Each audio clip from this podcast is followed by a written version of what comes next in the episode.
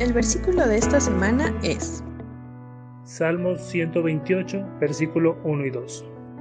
Bienaventurado todo aquel que teme a Jehová, que anda en sus caminos. Cuando comieres el trabajo de tus manos, bienaventurado serás y te irá bien. Salmos 128, versículo 1 y 2.